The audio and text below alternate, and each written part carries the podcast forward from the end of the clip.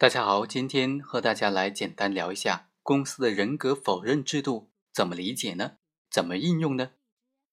我们来看看这个案件。被告就认为，原告要求他和这个公司承担连带的债务清偿的责任，实际上就是请求法院行使法律上的人格否认制度。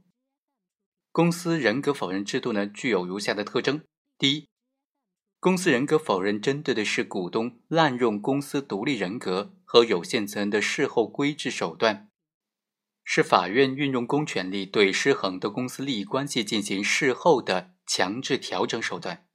第二，以公司具有独立人格为前提的。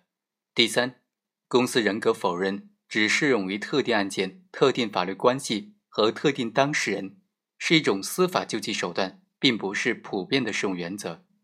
所以啊，公司人格否认应当遵循几个原则。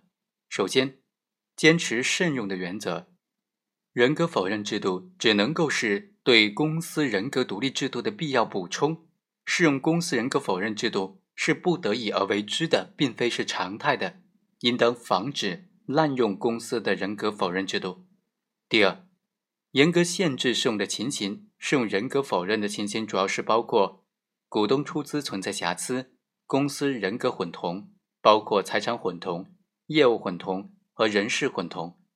过度的控制主要表现出是母子公司之间的关系，也或者说是公司名存实亡，具体表现为脱壳经营，使公司成为空壳公司。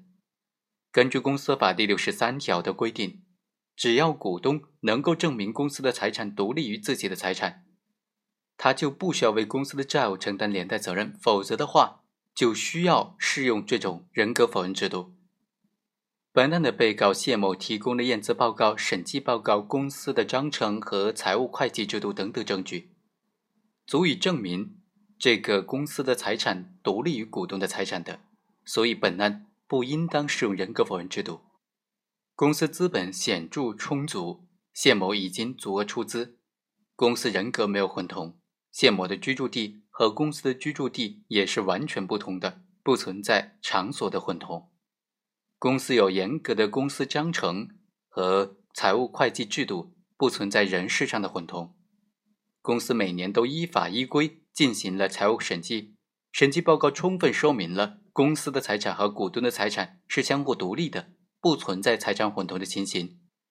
另外，目前公司有员工上百人，订单业务是非常稳定的。并没有名存实亡，成为空壳公司。从这些方面来看，本案不存在对这个公司适用人格否认制度的情形。如果没有条件的就滥用公司人格否认制度，不考虑公司人格否认制度的法律特征和适用的规则，势必会损害一人有限责任公司的股东的合法权益，同时也违背了公司法确立一人有限责任公司法律地位的初衷。所以啊。